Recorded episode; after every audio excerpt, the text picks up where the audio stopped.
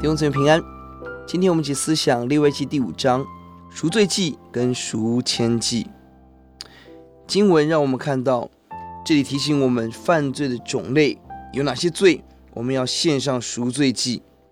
这个提醒责备我们，警告我们。我们看到第一个是当做见证的时候，第一节却闭口不言，当为而不为。主动的犯罪是罪，而被动消极的不作为也是罪。我们是不是常常忽略我们的责任，失去勇敢为主发声的机会？求主怜悯。二到三节提醒我们是沾染污秽。新约的圣徒，我们对这些的洁净很轻忽。我们常以为有知识，凡事都是洁净，而忽略掉圣洁也包含接触会引发犯罪的东西。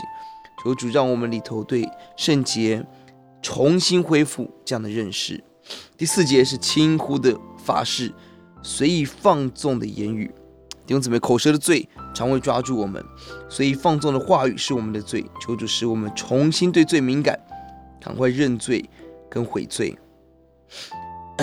求主恩待。而十六节提到了赎愆祭的重点。得罪神要献祭，得罪人也要赔偿，这两个缺一不可。呼救主，让我们不只是对神悔改，也要对人赔偿；不但对人赔偿，也要对神悔改。要加上五分之一惩罚提醒，我们得罪的人，应当思想如何加倍的去赔偿跟偿还。